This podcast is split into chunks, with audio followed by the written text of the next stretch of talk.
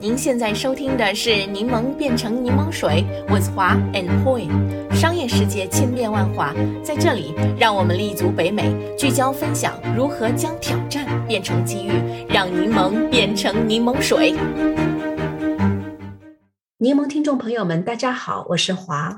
大家好，我是 Poi。Poi，你知道我来了北美大概已经三十年了。啊，虽然呢远离故土，但是呢依然能够深切的体会到中国经济的这种飞速的变化。那九十年代初，我刚刚去纽约读书的时候，真的是一边在餐厅里面端盘子，但是呢几乎也见不到几个中国人。而现在啊，你看我们在多伦多，在各种企业里有多少华人在里面工作，现在呢承担高层岗位的也不是很稀奇的了。对，嗯，还有呢，过去老外眼里的所谓那种 Made in China 的这种便宜货，现在大家的观念也在慢慢的开始发生变化了，逐步开始代表许多价格优惠、品质很好、款式也多、设计 fancy 的产品。那这样的例子呢，真的是比比皆是。所以呢，啊，中国品牌走向世界已经是一场势不可挡的征程了。在今天的这个节目里呢。我们邀请了一位将国内知名品牌带入加拿大的企业家 Bruno Yan 啊，分享他带着中国知名床垫品牌慕斯征战北美的故事。Bruno，欢迎欢迎。嗯，是的，是的，我太期待了。在中国，那个慕斯可以说是一个家喻户晓的品牌。我也很好奇，Bruno 和他的那个 partner 是怎么想到把这个品牌带到加拿大的？这个背后有怎样一个柠檬变成柠檬水的故事？呃，那我们现在就赶紧把他请出来吧，Bruno，你好。首先还是请你为我们的听众朋友们做一个简单的自我介绍吧。好，尊敬的华姐 Paul 以及柠檬变成柠檬水的听众朋友们，大家好，我是多伦多慕斯家居负责人 Bruno，非常荣幸做客咱们柠檬变成柠檬水的播客。我自己呢也是咱们播客的忠实听众，在柠檬变成柠檬水的微信群里，看到大家一直在分享很多知识，非常受益。那么今天呢，也希望自己有限的知识可以带给大家一些共鸣。其实跟大多数在多伦多留学加工作的小伙伴有点不一样。那我是一四年来到多伦多定居的，在此之前呢，我在澳大利亚生活了八年，在悉尼度过了我高中、本科及硕士的珍贵时光。我于二零一一年回到国内，在四大会计事务所做了三年的审计工作，并在来多伦多的第一年在 Downtown 的银行从事了一年多的会计工作。这四年的审计、统计、会计工作呢，让我各方面能力得到很大的提升。一个青涩的初出校园的毛头小子，成长成为一个能独当一面、带领团队的冲锋陷阵的将士。不过呢，与此同时，我也意识到，会计类的工作并不能激发我内心的 passion。所以呢，从二零一六年，我决定辞去银行的工作，开始我的创业之旅。我的第一个创业项目是跟当时银行的同事一起创办了一个物流公司。我们主营业务是把加拿大优秀的货品及特产带回国内。随后呢，机缘巧合，我有幸接触到了国内慕斯集团的负责人，也由此开始了我在家具领域的创业之旅。Bruno，听上去经验真的好丰富哈。呃，这个从四大到零售创业啊，这个跨度还真是非常的不小的，经历呢也非常的有意思啊。我知道想要想把这个中国的品牌带到加拿大，并不是一件非常容易的事情。这中间也有太多的挑战需要克服了。在我过去做咨询行业的时候，我也接触了很多国内的企业家想把品牌带到啊国外来，但是这个困难确实是挺多的。因此，我觉得你能够成功的把慕斯品牌带到国内，所以呢，就非常的想期待你能为大家分享一下。那你在这个过程当中，你印象最深的经历是什么呢？嗯，好的。正如我前面提到的呢。通过一个机缘巧合，我和我的合伙人认识了当时的慕斯海外部门的总监。经过了几次深入的沟通交流，我们深深的被慕斯的愿景和经营理念所打动。那那么区别于绝大多数床垫企业呢？慕斯不仅仅是售卖床垫，而是致力于整套健康系统、健康睡眠的开发，为中国人提供健康的睡眠。我们几个一拍即合，决定要把这样的一个好品牌带给加拿大的华人，甚至其他的。族裔。那当初做这个决定之后，啊，我们几乎走遍了多伦多大大小小的卖床垫啊、卖家具的店铺。那我们发现，华人相关的家具店全部停留在仓储店的模式，然后基本上就是后面是仓库，前面一个小展厅，然后卖的产品呢普遍比较低端，然后质量呢也比较参差不齐吧，这跟带着资本过来的新移民格格不入。所以我们觉得做品牌、做中高端的产品，可以弥补当时的市场空白，是进入家具行业的一个不错的切入点。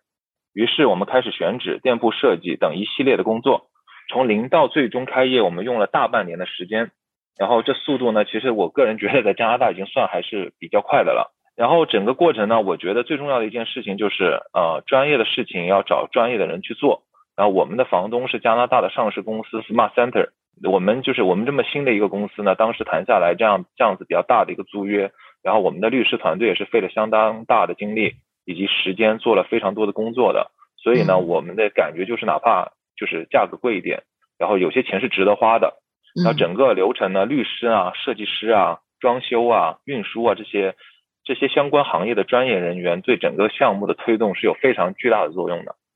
嗯，我觉得你们对市场的这个洞察是非常敏锐的啊！到今天，相信市场给予的反馈也证明了这一点。那一直以来，我们知道慕斯是重视品牌的打造，这一点无论是在中国还是在这里，都是相当一致的。那每次我开车经过这个 Highway Seven，也能看到你们店外墙上非常醒目的广告牌。别的我不知道哈，但是在华人圈里面提到慕斯，我相信应该没有人不知道了。那我很好奇啊，当初你们引进慕斯后，对它市场策略是如何设计的呢？又是如何拓展销售渠道的呢？嗯，其实呃，我们主要的客户画像呢是三十到五十这个年龄段的女性。那首先呢，在这个年龄段的女性，她拥有家庭的家居购买选择权。然后其次呢，这个年龄段的家庭会比较重视家的感觉、生活质量、健康睡眠等等。这些这些 detail，然后非常契合我们慕斯的产品。然后作为中国知名家居品牌出海，我们的首要任务就是在多伦多的海外华人中做好宣传，做好市场。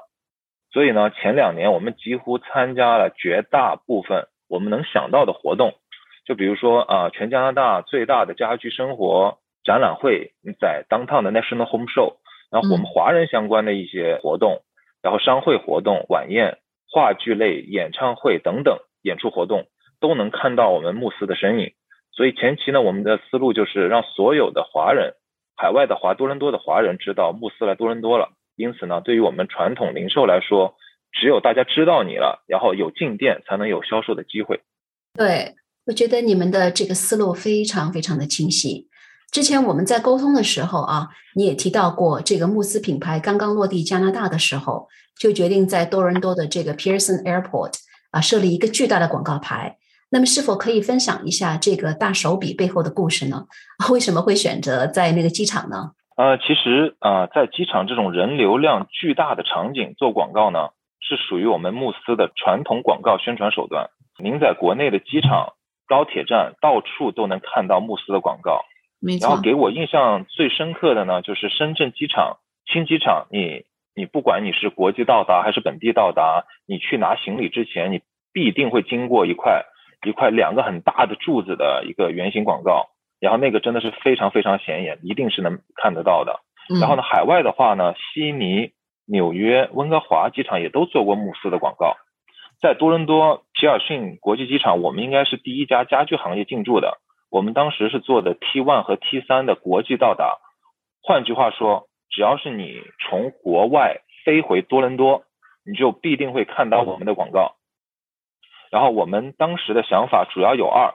一呢是希望给客户一种回到家的熟悉的感觉，看到慕斯广告牌就仿佛置身于国内，亲切而温暖；第二呢就是多伦多每年有大量的新移民。新移民一般在短期、中期都会有购买家具或者床垫的需求，所以呢，在看到机场广告，大家都知道哦，那个慕斯其实在多伦多也有店，然后有需求的话就会想着过来店里面看一看，所以呢，在投放广告那引机场的广告也是吸引了一些客人的。嗯，是的，我就记得前几年坐飞机有在机场看到慕斯的广告牌，我还跟我先生说，哦，原来多伦多也有慕斯了。好像就是回到了国内的感觉，真的很亲切。我知道在国内，人们只要谈到这个床垫高端品牌里面，肯定是少不了慕斯的。那想到慕斯呢，也必定会想到那个目光深邃、一身白衣的老人，非常的深入人心啊。这就已经有了很好的群众基础了。那呃，你们在开发加拿大市场的时候，有没有享受到这波自带流量的红利呢？嗯，绝对是有的。首先呢，慕斯品牌在国内紧抓市场，然后深耕服务已经十多年了。很多华人，特别是新移民呢，都知道慕斯这个品牌，甚至自己在国内用的，他就用的是慕斯的产品。然后我们其实接待过最夸张的例子，就是一个新移民刚刚登陆嘛，他们登陆之前买好了房子，交接好了，只剩房子的家具啊、床垫这些没买，然后所以一下飞机他就搜到我们店，直接过来了。然后他们就直接买了一些现货的全屋配套，但是他要求必须是当天晚上要送货，要不然他们就只能睡地上了。然后他们这个客人呢，他们在国内用的就是全套的是慕斯，属于非常信任、熟悉我们的产品了。这些故事都非常有意思啊！那而且说实话，只有我觉得只有华人企业能够做到这样的服务，这么贴心。说的非常正确，对对对，是的，是的。啊，那与我们的这个国内的家具市场相比，加拿大的市场有什么共性和区分点呢？呃，其实中国现在呢有超过十四亿的人口了。你像啊，超一线城市北京、上海都是超过两千万人口的城市，而加拿大最新的二零二二年的人口统计显示，加拿大大约有三千九百万的人口，然后整个咱们大多伦多地区也就只有六百二十万，所以呢，不到北京、上海的三分之一。所以呢，市场小应该就是加拿大这边的一个很大的特点，也是痛点了。然后这呢会体现在我们平时经营的一些方方面面，比如说进店人数、进店频率，然后我们怎么选择去做活动，然后我们的一个一个服务应该怎么做。那一些呢，一些在国内非常火爆的营销方式，比如说直播呀，然后带然后带货呀，其实在加拿大就挺难取得成功的，因为人口基数实在是太少了。嗯，确实，你谈到的这个问题，在这边的企业家基本上是绕不过去的一个挑战哈。那你可不可以为我们分享一下，你们是怎么应对的？怎么让中国品牌快速的适应加拿大市场，减少这种水土不服的症状呢？嗯，对于中国品牌怎么样快速适应加拿大市场呢？我觉得，呃，有几点是特别重要的。首先呢，就是品牌的定位以及市场营销。啊，咱们慕斯的定位就是中高端市场做有品质的产品，所以低端的市场我们是绝对不会去碰的。市场营销呢，我们一直都是就是线上线下的一个相结合。我们在线下呢参加各种不同的展会、不同的活动，从而提高企业的品牌在本地市场的知名度。线上呢，我们会做好网站，然后提供线上引流的渠道，然后我们会做好 SEO 谷歌的中英文排名搜索。然后在线下门店做活动时呢，线上也会同时跟进一些谷歌啊、ins 啊、facebook 的一些一些广告，然后就是买的一些广告位。嗯，其次呢，我觉得最重要的也就是 customer service。我的理解呢，就是服务，然后就是属于是服务是属于售前加售后的一个服务。就是因为加拿大人口稀少，市场相对成熟，所以口碑才会在我心中成为慕斯最重要的一个环节。那我经常会换位思考一个问题，就是作为一个消费者，我为什么买慕斯而不是买其他的一个品牌？然后品牌的影响力以及产品的独特性固然很重要，不过呢，这些在当初选择品牌时咱们就已经选好了，剩下的我们自己能做的就是提升整体购物的体验以及售后的服务。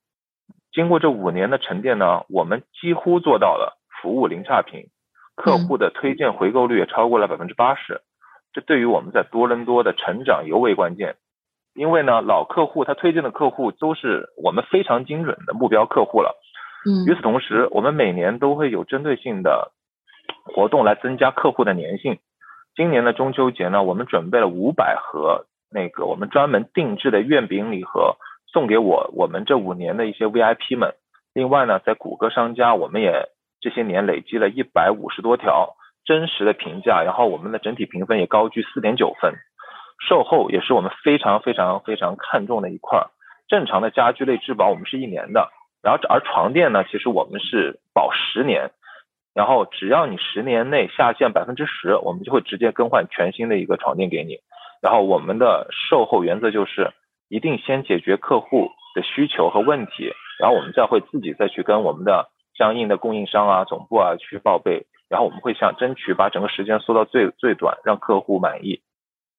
那最后呢，我想提一下的呢，就是企业的社会责任感。虽然呢，我们只是加拿大加盟商了，但是我们非常看看重作为企业对于社会的贡献。我们已经跟 C Kids 合作过的，未来也会尝试跟孟尝阁等不同的社会机构展开更多的合作，争取成为一个对社会有责任感的非常正面的公司。然后我还记得当时跟华姐第一次见面是在一个慈善的晚宴。如果一定要给未来的就是来加拿大的企业，中国的加拿大企业做个建议的话，我就是切勿盲目的扩张，务实的脚踏实地发展，深耕对应的细分客户群市场，做好企业产品对应的售前售后服务，这就是我的想法。嗯，对我跟 Bruno 第一次见面，我记得是在那个 Sikis Foundation 的一次筹款晚会上，是吧？啊，这是我们第一次见面见面的。对。我刚才觉得你刚才讲的都非常的好，特别是脚踏实地，一步一步的进入一个市场，不要想着就一夜腾飞那种。特别是在非常成熟的海外市场，我觉得是非常切实际的。嗯，那么刚才呢，你也提到慕斯在疫情刚刚开始的时时候，曾经呢就关闭了整整六个月的时间。那么你和你的团队是如何克服疫情所带来的各种挑战的呢？呃，始料未及的疫情真的是对各行各业都带来了不小的挑战。呃，我记得疫情刚刚开始的二零二零年，我们这种非必须的零售行业呢，都被迫停业了四到五个月的时间。那这段时间我们员工也都回家休息了。实话实说，不能正常经营的那几个月真的是十分的困难。虽然不能开门，我们也就是没有闲着，一直在思考如何能够在帮助自己走出困境的同时。也为这个社会贡献自己的一点力量。那个，于是呢，二零二二年年初，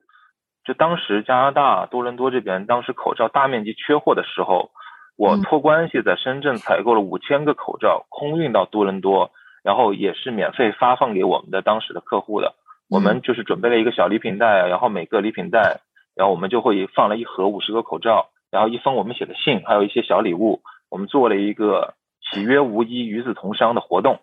然后当时的活动反响也特别好，从一些客户开心的表情呢，我能真实感受到我们带给他们的温暖。当然，我也相信慕斯这个品牌在他们心中也会有了一层不一样的情怀。嗯，在疫情期间呢，我们还做了另外一项尝试，就是尝试在店内直播，因为当时咱没法开业嘛，然后大家也会在家里待的挺无聊的。我们应该是多伦多最早一批做直直播卖货的商家。疫情期间，大大小小我们做了四五场吧。因为人口基数和消费习惯的问题呢，我们的直播没有国内直播的火爆。不过当时疫情大家都被困在家里了，直播也为我们在 lock lockdown 期间带来了一些销售额，并且也算是我们对新的销售渠渠道的一次大胆的探索。嗯，真的是太不容易了，为你们的善良顽强坚持点赞哈。那我们现在算是已经走出疫情了，已经到了疫情的后疫情时代了哈。但是这个又开始遇到了 recession，还有供应链不稳定这些问题。嗯，那对于 retail 来说又是一个新的挑战。你觉得慕斯是如何去准备和应付这些挑战的呢？嗯，家具行业跟房地产市场的关系是非常紧密的。嗯，房地产交易越活跃，对于家具的需求也就会相对越多。那个一七年呢，我们开始做慕斯到现在，可以说是挑战从未停止，一波未平一波又起。我觉得大家还记不记得一七年四月份政府公布海外买家税，然后我们当时是对整个房地产给予非常大的一个冲击。然后我们是一七年十二月开的店，一直到一九年年初，整个房地产才会稍微有点起色。然后那二零二零年疫情就又来了，整个二零年基本有半年没，咱们也是没有营业的。那二一年房地产市场其实是还挺不错，我们销量呢也有很大的进步。不过海运费暴涨了五倍多，加上其他的各种成本的一个大涨，基本我们的基本感觉钱都被船公司给赚走了。然后直到今年呢，今年现在海运费还是当初的三倍多，而且呢通货膨胀非常严重，港口堵塞等这些问题一直困扰着我们。然后其实最麻烦的呢还是加拿大的这个边境服务局。它在二零二一年和二零二二年分别对中国生产的真皮电动类沙发以及床垫征收了超过百分之一百五十的一个一个反倾销关税。嗯，然后对于所有外部的挑战呢，我们其实实在没有什么特别好的办法去提前预测、去提前准备，我们只能脚踏实地做好自己能做的事情。我们预测好我们自己的销售，然后我们那个精准去备货，然后我们培训我们自己的员工，提高，然后我们提高我们的选货的一个质量，然后做好我们自己的服务，然后只有让消费者从心底认可我们，我们这样我们才能在这种大风大浪里面去存活。说的非常的好，还是刚才啊说到的脚踏实地，一步一步的。我相信这个一定是会把品牌给做好的。啊，那么就想问你一个问题，就是说你最崇拜的这个品牌是什么？在这个最崇拜的品牌的身上又学到了什么呢？呃，其实我最崇拜的品牌是华为。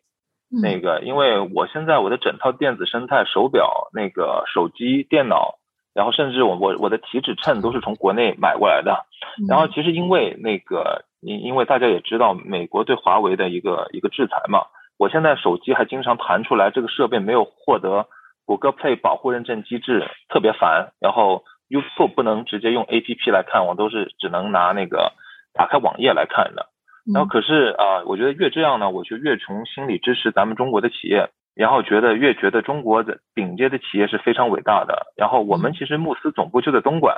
现在呢也完成了非常尖端现代化的工业四点零生产线。那个虽然我现在个自己是生活移民在海外，但是我对于能够代理中国的顶尖品牌而感到骄傲跟自豪，也希望根据自己的努力呢，让更多加拿大的人可以可以了解，然后认可现在的 Made in China，然后中国制造是意味着什么。嗯，Bruno，感谢你的这个观点，我听着都有点热血沸腾的感觉了。相信有很多朋友听到你的这一番话，骄傲感也会油然而生的。那你刚刚提到你的本科是学会计专业的，那为什么会考虑去跨行做 retail 呢？那对于你个人来说，这几年在加拿大做 business 的最大的体会，又学到了什么呢？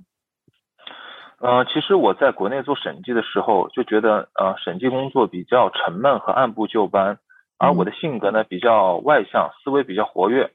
喜欢就是做有挑战性的工作。来加拿大呢，我尝试在银行做了一年多会计的工作，当时觉得真的觉得特别没意思，感觉自己跟养老一样，然后每天就是打卡上班下班。我当时就跟自己说，年轻如果再不去闯一下，未来可能就没机会了，然后就决定了辞职。那这几年在加拿大做 business，我最大的体会有这几点，